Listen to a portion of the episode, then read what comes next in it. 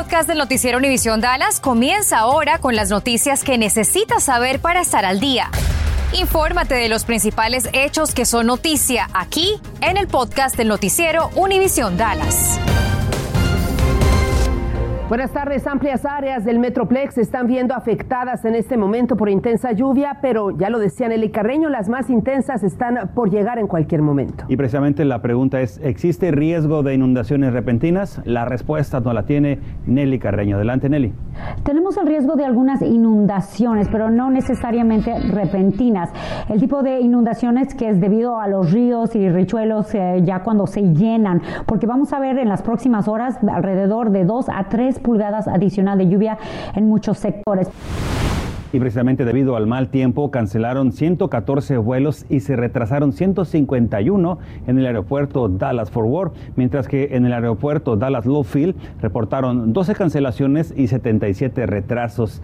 Si usted tiene un vuelo planeado, las autoridades recomiendan llamar a su aerolínea para evitar molestias.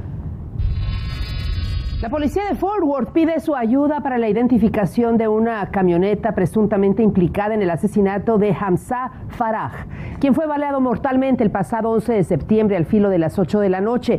La víctima conducía su auto cerca de la intersección del Boulevard Altamesa y Kingswood Drive cuando fue atacado. El vehículo sospechoso, tome nota, es una camioneta pick-up color gris, cuatro puertas. Si usted tiene información sobre este caso, llame al teléfono 817 392 4341. Y mientras tanto, la policía de Dallas investiga las circunstancias que rodean el hallazgo del cuerpo de una mujer en un hotel en esta ciudad. Fue localizado sobre el 2900 al norte de la autopista Stemmons. Estamos a la espera de que la policía dé a conocer más detalles sobre este caso y también los motivos por los que esta persona perdió la vida. Y arrestan en México a Clayton Strong, de 73 años de edad, tras ser acusado de un homicidio cometido el 6 de agosto en contra de Shirley Weatherly, de 72 años de edad. Clayton Stone huyó luego de que la mujer fue encontrada con un disparo en el pecho en su domicilio en la ciudad de Springton del condado Parker autoridades ya identificaron a los sospechosos que entraron a un Walmart y salieron con electrónicos sin pagar. Lea más sobre este atraco visitando nuestra aplicación Univisión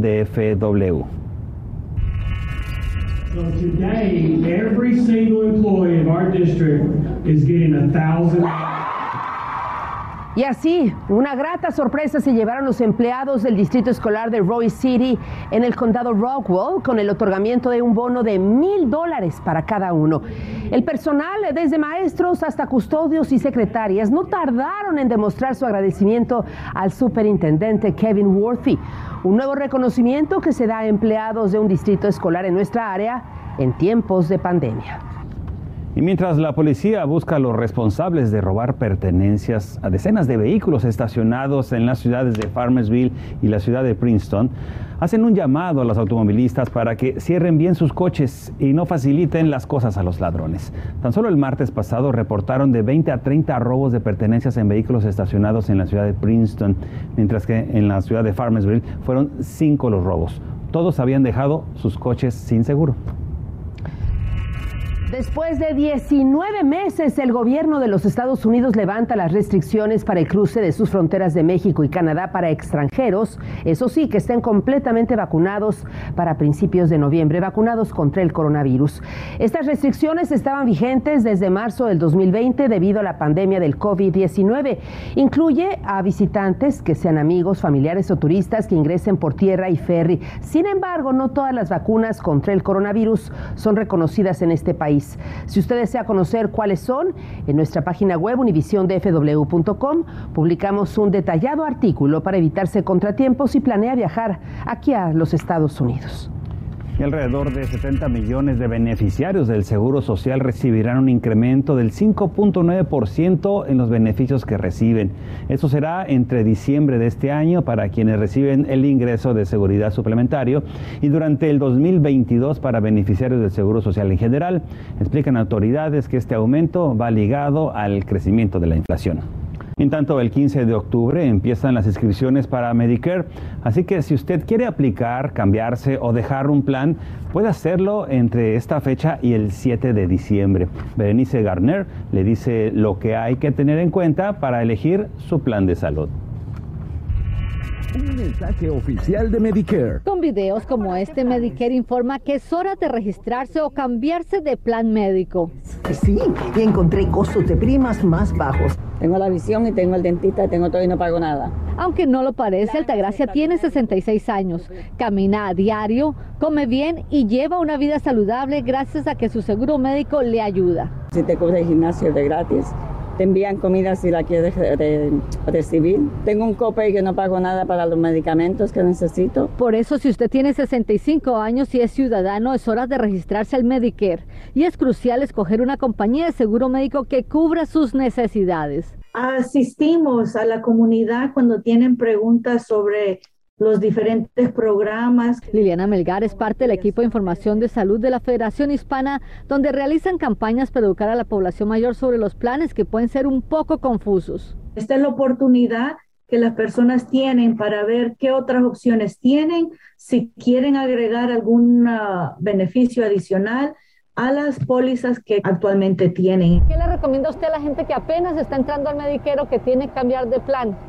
Bueno, que busquen lo que mejor sea para ellos y que si no tienen que pagar nada por su medicamento, pues mejor el plan. Lo que, por ejemplo, hace mi mamá es saber que el doctor es parte del plan, ¿no? Antes de cambiarte. Exacto, antes de cambiarte tienes que saber qué plan acepta tu médico.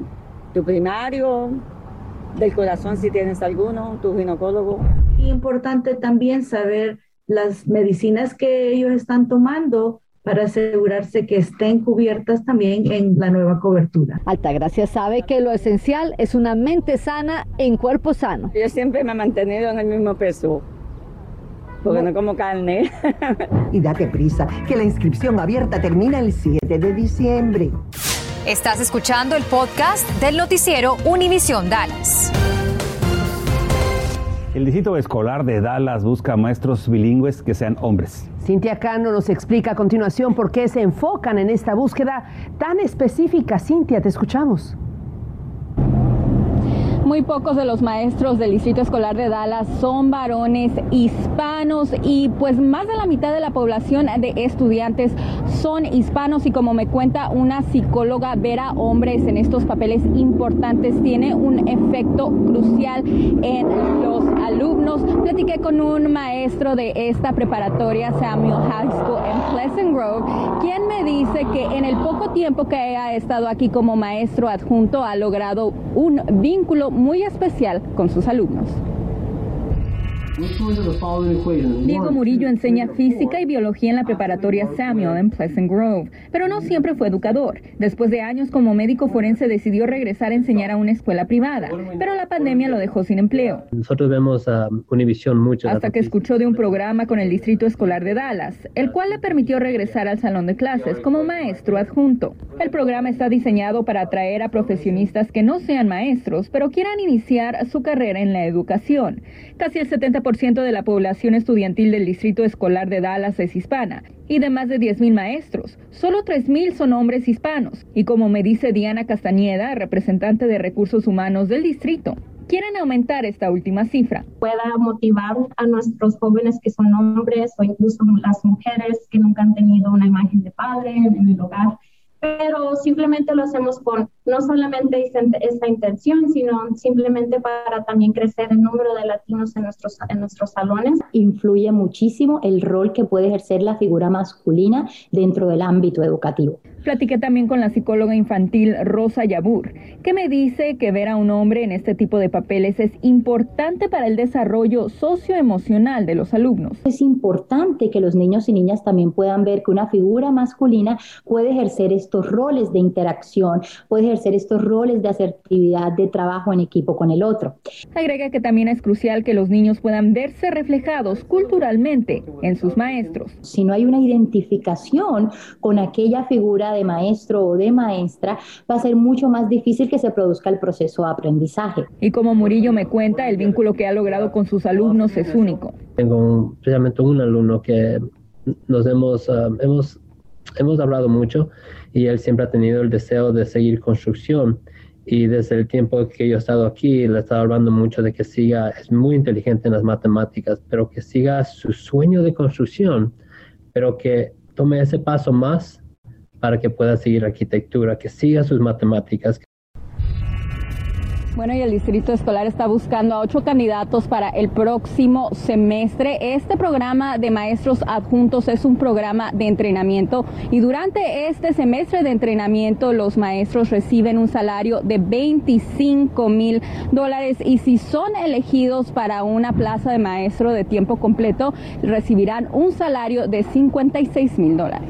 Y bueno, Cintia, además de que sean hombres, pues ¿cuáles son los demás requisitos? Bueno, Ángel, es, eh, que sean hombres no es un requisito. Están buscando y prefieren, por supuesto, hombres, pero está abierto a cualquier persona. Pero cualquiera puede aplicar. Sí requiere que tengan una licenciatura de una universidad acreditada aquí en Estados Unidos y también un GPA de por lo menos 2.5. En vivo desde Pleasant Grove, regreso con ustedes. Tanto, la farmacéutica Johnson Johnson podría estar muy cerca de que le aprueben una vacuna adicional contra el coronavirus. El jueves se va a llevar a cabo la reunión de un comité especial para evaluar la petición de Johnson Johnson. Sin embargo, la Administración de Alimentos y Medicamentos, la FDA, publicó hoy una evaluación que demuestra que dicha vacuna es efectiva para aumentar las defensas inmunológicas, aunque la FDA reconoció también que aún falta más información para determinar su efectividad. El Departamento de Salud y Servicios Humanos del Condado Dallas ofrece la aplicación de la vacuna contra la gripe tanto a niños como a adultos. La vacuna contra la influenza está disponible en sus siete clínicas de salud del condado. No es necesario que tenga seguro médico. Eso sí, los interesados deben de sacar una cita. Abren de lunes a viernes de 8 de la mañana a las 4 de la tarde y la compañía de alimentos Maple Island INC emite un anuncio sobre el retiro voluntario de tres lotes de su cereal Parents Choice Rice Baby Cereal manufacturado por Walmart.